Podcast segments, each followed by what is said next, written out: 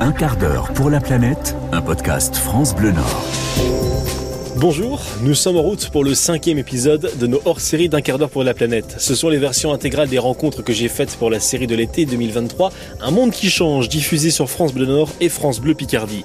Dans ces reportages, nous évoquions les conséquences de l'effondrement de la biodiversité dans les Hauts-de-France et comment des structures privées et publiques s'organisent pour tenter de protéger le vivant et de limiter la casse.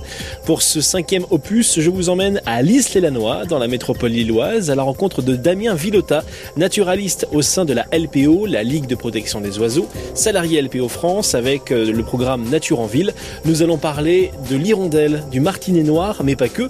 Nos oiseaux et leurs habitats sont en danger à cause des actions humaines et par ricochet du dérèglement climatique. Un monde qui change hors série épisode 5 de votre podcast. Un quart d'heure pour la planète. Un quart d'heure pour la planète. Jean-Sébastien Lebon. Tiens, regarde. Où ça? Dans le ciel. Hop, les gars, les, deux là, tu vois, Ah les oui. deux trucs noirs, là. comme, des, comme une faucille. tout à fait. Ça, c'est du martinet noir.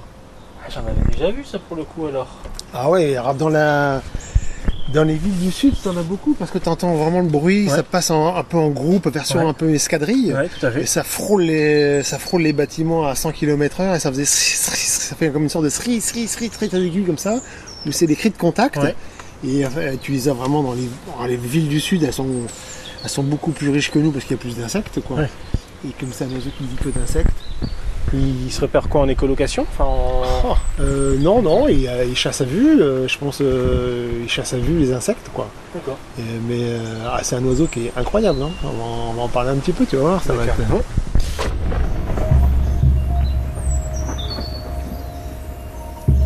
Eh bien, bonjour. Euh, Donc, euh, Damien Villota. Alors, j'ai bientôt 60 ans. Euh, je suis, on va dire, naturaliste. avec une carrière qui était naturaliste bénévole pendant un peu plus de 40 ans, alors au sein de la LPO et d'autres associations. Et depuis 4 ans maintenant, je suis salarié au niveau de la Ligue pour la protection des oiseaux pour le département du Nord, en charge de plusieurs programmes de la LPO France, principalement deux programmes qui sont Nature en ville, et, euh, et le programme Agriculture et Biodiversité. Très bien. Alors justement, on est euh, avec toi pour parler du martinet noir. Est-ce que tu peux nous présenter cet oiseau? Alors, moi j'ai le coutume de dire que c'est le roi des airs. Euh, oui, parce que c'est un oiseau qui est assez fantastique, euh, parce qu'il est un peu unique. C'est un oiseau, imaginez-vous, qui euh, passe pratiquement la majeure partie de sa vie en vol. C'est-à-dire que donc, ben, il chasse en vol, il se nourrit d'insectes essentiellement.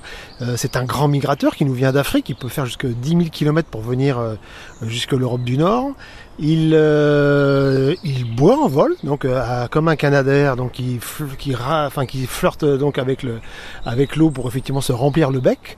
Il fait l'amour en vol, rien que ça déjà, ça, ça laisse, ça laisse rêveur. C'est ça la notion de s'envoyer en l'air? On peut peut-être estimer que ça vient de là. Je sais pas, je pourrais pas vraiment l'authentifier, mais ça pourrait, lui correspondre. Donc oui, il copule en l'air et, euh, et il dort en vol. Donc ça, c'est assez remarquable. Donc euh, c'est des sommeils un peu hémisphériques, c'est-à-dire que euh, donc il y a un hémisphère du cerveau effectivement qui reste éveillé quand pendant que l'autre est un peu en, sommeil, un peu comme euh, il fait donc des micro siestes en altitude, donc souvent au-dessus des nuages, 2000-3000 mètres, et, euh, il arrive à, avoir donc les ailes tendues, faire des, micro siestes, un peu comme les navigateurs euh, du tour du tour du monde font des micro siestes dans leur bateau, un peu cet esprit-là quoi. C'est assez impressionnant. Et euh, pourquoi est-il menacé et par quoi dans notre région? Alors dans notre région des Hauts-de-France, il est menacé à plus d'un titre par euh, il, subit un petit peu toutes les tous les grands problèmes de nos de notre siècle, j'ai envie de dire. Donc euh, déjà la raréfaction donc de la nourriture par euh, ben, par la disparition des insectes, ça c'est quelque chose qui passe un peu inaperçu mais qui est dramatique. hein. On, estime qu'on a perdu plus de 75% de la biomasse des insectes en Europe, donc c'est colossal. Enfin, c'est une, véritable catastrophe. Euh, c'est un peu le plancton aérien, j'aime bien dire les insectes. Et, et notre martinet noir, mais c'est celui qui se nourrit du plancton aérien. Donc vous imaginez bien que c'est un oiseau qui peut euh, attraper plusieurs milliers d'insectes donc euh, donc par jour. Euh, donc c'est assez fou de, de donc sa raréfaction des insectes, ça vient directement toucher son euh, ben, son euh, ce qui ce qui peut le nourrir et ce qui peut lui permettre de reproduire et nourrir ses jeunes. Donc la raréfaction des insectes c'est la première menace. La deuxième menace qui fait vraiment un des gros sujets sur lesquels travaille la LPO, euh, et notamment la LPO de France, la future LPO de France, puisqu'on est, on va fusionner à la fin de l'année, c'est la perte de ses habitats. C'est un oiseau qui, passe un peu inaperçu et qui vit dans, nos villes, souvent dans des anfractuosités, donc euh, des trous, des creux qu'il peut y avoir en dessous des toits, en dessous d'une tuile, euh, une brique qui manque, etc. Dans une petite anfractuosité, l'oiseau se faufile et fait une sorte de petit morceau de nid, une petite coupelle. Et, euh, aujourd'hui, avec le gros programme d'isolation thermique par l'extérieur, les ravalements de façade et les programmes d'isolation pour chasser les passoires thermiques, eh ben, en fin de compte, toute la ville devient de plus en plus en, travaux et on vient colmater ces infractuosités et l'oiseau, en fin de compte, fait 7000 km et il revient et en fin de compte, on lui a muré sa maison. En fait, euh, l'environnement devient hostile, quoi. Alors l'environnement devient hostile, c'est-à-dire que donc on, lui a, on dit toujours que la biodiversité c'est le gîte et le couvert. On vient lui murer son gîte, le couvert se raréfie avec la disparition des insectes. Et bah, troisième sujet qui malheureusement euh, va toucher un peu toute la biodiversité, nous compris, c'est le réchauffement climatique. Comme cet oiseau niche majoritairement sur des bâtiments assez hauts et souvent sous les tuiles au niveau des toits, bah, quand il fait 35 degrés à l'extérieur, il fait peut-être 50-60 degrés sous les tuiles, et les jeunes sont carrément euh, pratiquement donc cuits euh, dans leur nid, euh, dans leur infractuosité, et on voit sur les grands épisodes caniculaires comme on a pu avoir en 2022, les jeunes se jeter dans le vide alors qu'ils n'ont pas encore les ailes de former et donc ils se fracassent au sol ou on les récupère dans les centres de soins, mais par centaines. Qu'est-ce qu'on peut faire pour euh, éviter euh, justement la disparition du martinet noir? Nous, au, quotidien, peut-être vous un peu plus avec la LPO, mais nous en tant que citoyens, qu'est-ce qu'on peut faire? Alors, oh, des tonnes de choses. On peut faire des tonnes de choses. Alors c'est ça qu'il faut insister, c'est que les gens, euh, on pourrait penser qu'effectivement tout ça, c'est c'est tellement, dantesque qu'en fin de compte, euh, à l'échelle humaine, on peut pas faire grand chose euh, au niveau d'un particulier. Mais si, euh, je vais prendre l'exemple de mon jardin. Moi, mon jardin ici, en fin de compte, je tombe pratiquement pas. J'ai énormément mis de fleurs et d'arbres qui apportent donc du nectar et du pollen pour avoir énormément d'insectes. Et par exemple, quand on est sur des périodes chaudes comme on a aujourd'hui là, donc, euh, eh ben, on raconte les, les insectes montent en colonne, en colonne d'altitude, un peu comme euh, un, couloir ascensionnel. Et, ces insectes qui montent dans le ciel, eh ben, j'ai la joie de voir le soir les martinets qui viennent chasser dans ces colonnes d'insectes qui sont issus de mon jardin. Donc, hein, je leur apporte déjà la nourriture. Secondo, je peux après, si j'ai une maison qui est assez haute, avec par exemple un, étage, ben, je peux mettre un nichoir artificiel à martinet.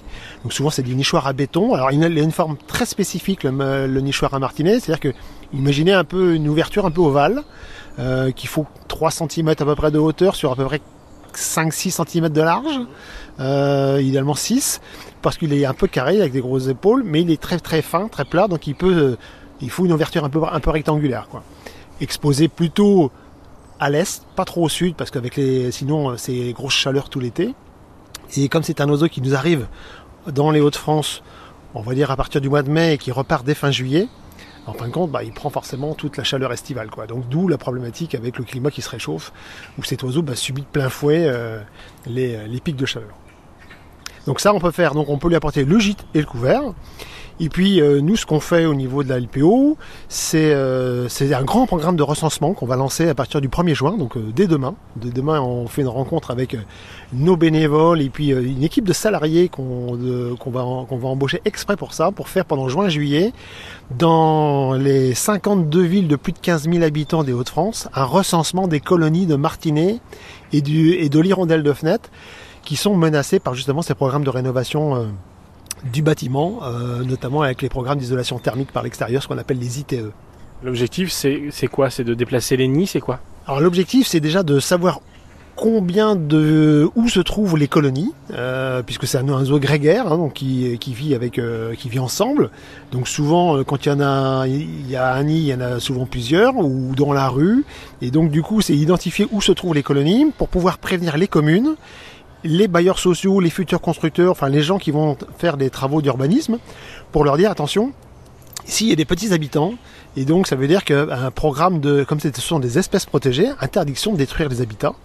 Et donc, euh, ben, on rentre dans une, ce qu'on appelle la séquence ERC, éviter, réduire, compenser. Donc, soit on, fait un calendrier de travaux pour essayer de faire en sorte de, de protéger les oiseaux pendant leur période de reproduction.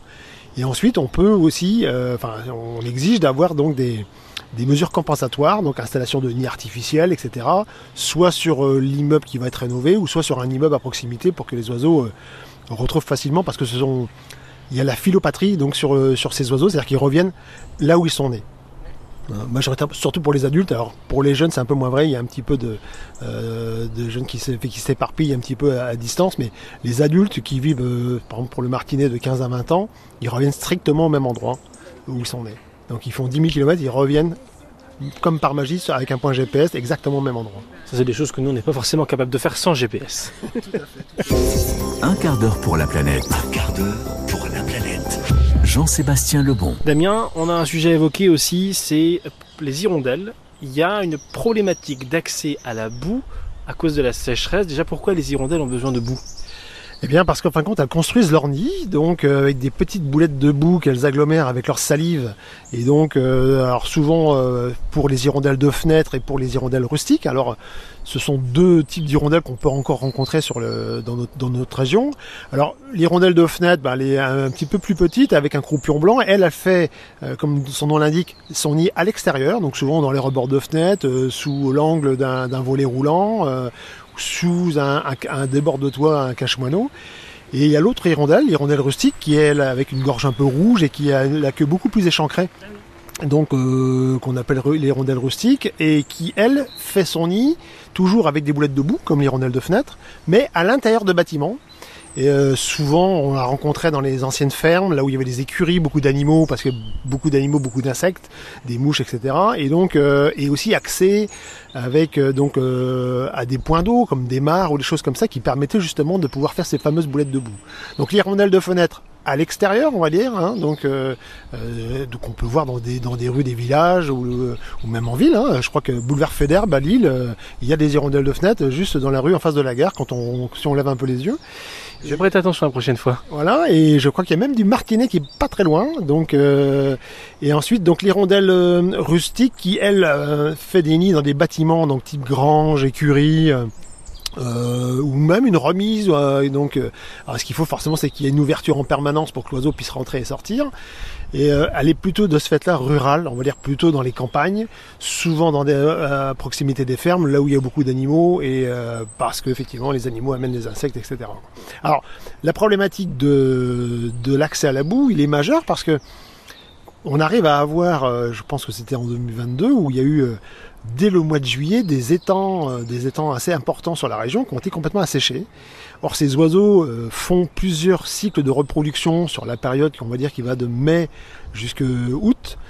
Et euh, si euh, la boue bah, est devenue carrément une croûte parce que effectivement par la sécheresse donc tout, tout s'évapore, l'accès à la boue n'est plus possible, ne serait-ce que pour rafistoler le nid ou pour reconstruire le nid pour les oiseaux qui sont un peu plus tardifs. Donc c'est un véritable souci, d'autant plus que ces pics de chaleur arrivent de plus en plus tôt. On voit que même dans 2023, on a déjà des épisodes de sécheresse dans le sud de la France, et donc on a déjà une et la raréfaction de l'eau. Ben, elle va jouer à la fois pour l'accès à la boue pour les euh, pour construire et aussi accès à l'eau pour euh, la, ressource donc euh, pour les oiseaux qui comme nous ont besoin de boire avant de boire avant plus que d'avoir besoin de manger. Hein. Donc on meurt plus vite sans eau que sans manger. On l'a évoqué tout à l'heure avec les martinets euh, qui euh, n'ont pas, euh, qui s'ils n'ont plus à manger, du coup, bah, comme tout le monde, ils meurent de faim. Les hirondelles, si elles n'ont plus à manger, plus à boire, comme nous, on meurt de faim. Si ces oiseaux disparaissent, qu'est-ce qui se passe? Est-ce que ça a un impact pour la vie humaine? Alors moi, j'ai envie de dire évidemment oui, ne serait-ce que par le fait que ça me rappelle énormément de choses, moi, les hirondelles. Euh, donc, euh, quand j'étais euh, enfant, donc ça remonte comme à quelques années maintenant, donc j'ai souvenir que les hirondelles partaient déjà beaucoup plus tard. Elles partaient au mois de septembre. On les avait sur les fils électriques devant les cours d'école. souvent, parce que dans les cours d'école, il y avait des préaux. Et souvent, dans les préaux, sous les préaux, il y avait des, des nids d'hirondelles rustiques, donc celles dont on vient de parler euh, ou même parfois des rondelles de fenêtre. Et donc ça faisait comme des notes de musique sur les sur les fils électriques. Sur les fils électriques, il y avait des centaines d'oiseaux. Donc rien que cette disparition-là, en tant que telle, enfin perdre une espèce, pour moi, c'est un drame. C'est déjà un drame en tant, en, tant que tel. Et puis euh, on dit que l'hirondelle c'est comme un oiseau symbolique. Enfin, les gens l'apprécient globalement, donc euh, annonciatrice du printemps quand même. Donc euh, c'est c'est c'est un marqueur, on va dire, naturel euh, du changement de saison qui, qui, disparaîtrait.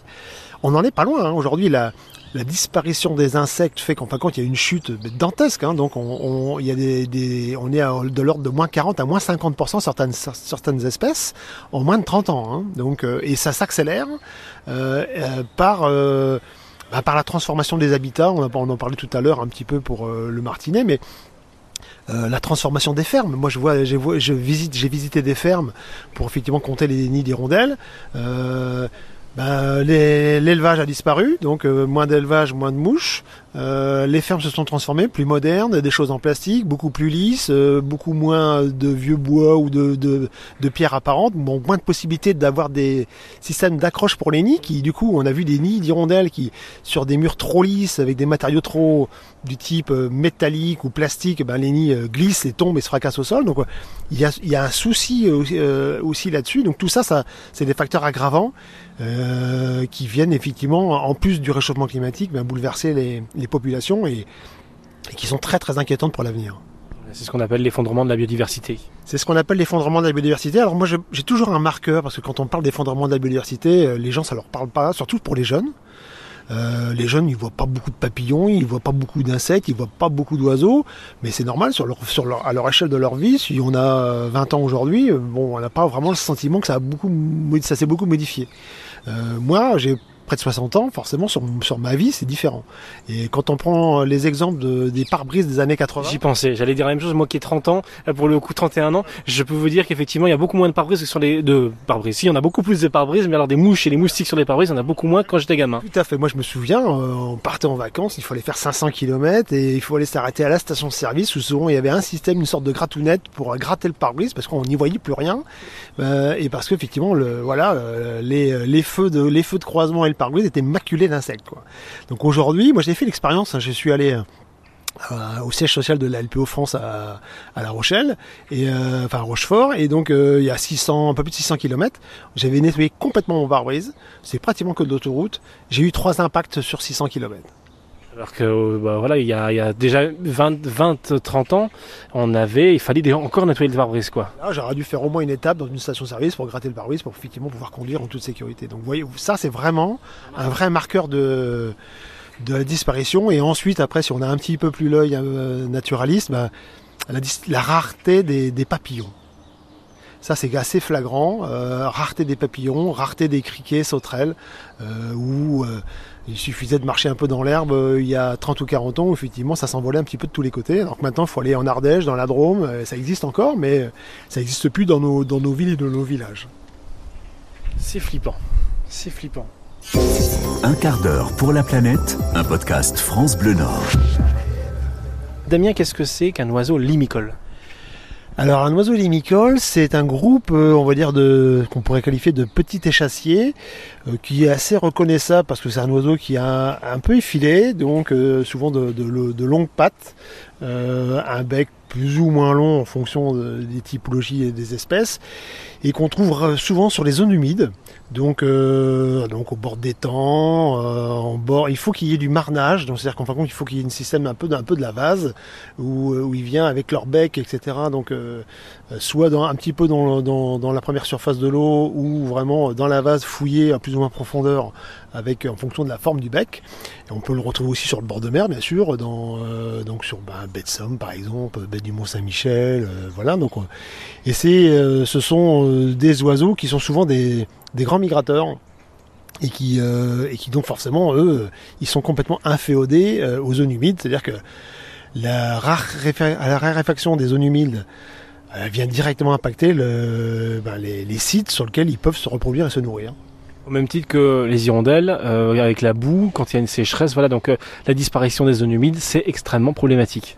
Bah, c'est extrêmement problématique pour plus d'un titre parce qu'on pense que maintenant on sait que pour l'homme c'est majeur notamment pour faire tamponnement notamment par rapport euh, aux pluies et que euh, c'est euh, c'est aussi donc très très important avec le, niveau des mers qui va monter. Donc il va falloir qu'effectivement surveiller ça de près dans les dans les dizaines d'années à venir. Et aujourd'hui donc c'est c'est vraiment les hotspots de biodiversité, les zones humides. Quoi. Donc ça attire, euh, c'est un peu, c'est, là vraiment, c'est l'hypermarché pour les oiseaux, mais pas que pour les oiseaux d'ailleurs, euh, parce qu'effectivement c'est foultitude de nourriture, d'insectes aquatiques, de petits vers, de petites larves. Donc il y a de la vie dans le sol, sur la surface euh, de l'eau, dans les 20 ou 30 cm d'eau. Et tous ces oiseaux, les limicoles, viennent effectivement se nourrir de ça. Et ensuite, si c'est suffisamment tranquille, s'il y a, on va dire, des, possibilités de pouvoir nidifier dans des pâtures humides ou des, petits monticules, etc., et eh ben en fin de compte, on peut avoir des, des magnifiques euh, reproductions de, grands limicoles, quoi. Hein. Donc, euh, comme la barge, le courlis ou les choses comme ça. Donc, euh, il y a des sites assez, assez, assez exemplaires dans la région. le Marcanterre, par exemple, en, est un. Hein. Alors justement, euh, une zone humide, est-ce que nous, à notre échelle, en tant que citoyen, on peut faire quelque chose euh, à notre portée si on a un petit bout de jardin ou pas? Alors on peut pas, enfin à moins de disposer de quelques, quelques hectares et là bon forcément. Pas tout le monde ça. Voilà donc on va, ça va, ça va pas toucher tout le monde. Ce qu'on peut faire, euh, c'est surtout déjà apporter un point d'eau à la faune. moi ce que je dis souvent dans les conseils en biodiversité qu'on peut apporter aux particuliers, aux communes, même aux entreprises, c'est que je milite, milite, milite vraiment pour qu'effectivement vous récupériez l'eau pluviale. Quoi. Donc c'est-à-dire vous, il y a de, vous avez un toit, il y a de l'eau qui tombe sur, sur votre sur votre toit, il faut impérativement récupérer votre eau de pluie. Et donc bah, pour, pour, vous déjà, et puis si vous avez suffisamment de, de capacité, ben, pouvoir effectivement faire un raccordement et faire dans le, point bas de votre terrain, créer une petite mare. Moi j'en ai créé une, elle est très petite, hein, elle doit faire euh, allez, 1m50 sur, euh, sur, sur, sur peut-être 2 mètres maximum. Et euh, bon voilà, j'ai mis une bâche PDM, donc c'est quelque chose d'imperméable pour effectivement retenir l'eau. Euh, c'est que alimenté par l'eau de pluie, hein, donc euh, par mes, mes bacs de réservoir. Et là, ça grouille de vie quoi. Donc ça grouille de vie, donc euh, bah, j'ai la joie de voir des odonates, hein, dont des libellules, des demoiselles. Euh, j'ai euh, un ami donc qui a quelques tétards dans sa mare, donc j'ai, alors ça devrait pas se faire, mais voilà, donc j'ai mis quelques tétards, donc pour voir, c'est des grenouilles rousses qu'il a dans, une dans, dans, une mare qu'il a à peu près plus anciennement que moi, donc je me suis dit voilà, bien sûr pas de poisson rouge, hein, pour l'idée c'est qu'effectivement toute cette petite vie arrive. Et toute cette petite vie, elle va se nourrir ben, des larves de moustiques. Et enfin, ça va s'auto-réguler. Les gens vont dire, ouais, un point d'eau, euh, ouais, on va se faire piquer en prenant l'apéro l'été. Mais non, non, non, non. Euh, si vous avez euh, si vous avez donc euh, des, euh, la petite vie qui arrive naturellement, vous allez voir, les prédateurs des larves de moustiques vont, vont arriver tout seuls. Dès qu'il y a un peu de nourriture, tout, le monde, tout ça, ça, ça arrive naturellement. Et, euh, Comme nous quand il y a un bosquet à fraises. Voilà, un petit peu, ou quand il y a un apéro à grand ouvert sur un banquet, voilà. Donc c'est, ça arrive naturellement et ça s'autorégule quoi. Moi, depuis que j'ai une mare, j'ai pas plus de moustiques qu'avant. Par contre, j'ai énormément de vie. J'ai euh, la joie de voir tous mes oiseaux se baigner, boire. Mais c'est incroyable, on n'imagine pas. Les insectes, moi j'ai l'été dernier avec la sécheresse, j'ai été admiratif de voir mais des dizaines et des dizaines d'espèces d'insectes venir boire quoi. Et donc c'est-à-dire qu'on se rend compte l'eau c'est la vie. Et dans le cadre du réchauffement climatique qui nous est quand même promis, parce qu'on euh, parle quand même de 3 à 4 degrés à, plus ou moins brève échéance. C'est plus vraiment une promesse, c'est d'actualité. Voilà, donc euh, nous, je crois qu'effectivement, euh, fortement que les points d'eau, ça sera des oasis de biodiversité qui resteront au cœur de ville, quoi. Les villes, les villes, vont se réchauffer et il faut vraiment que si vous avez la chance de pouvoir faire un point d'eau en récupérant votre eau de pluie, mais allez-y, allez-y, allez-y quoi. Franchement, mille fois raison. Mille, c'est, c'est la meilleure façon de donner, un coup de main à la nature. Merci Damien Villota, naturaliste au sein de la LPO, la Ligue de protection des oiseaux, salarié LPO France avec le programme Nature en Ville. On se retrouve tout de suite pour le dernier hors-série d'un quart d'heure pour la planète, consacré à notre monde qui change. Nous allons au parc du Marcanterre dans la baie de Somme pour parler de l'évolution de la faune et de la flore depuis 30 ans avec Philippe Caruette, responsable du service animation et naturaliste du parc du Marcanterre. A tout de suite. Un quart d'heure pour la planète, un podcast France Bleu Nord à retrouver en vidéo et en photo sur francebleu.fr.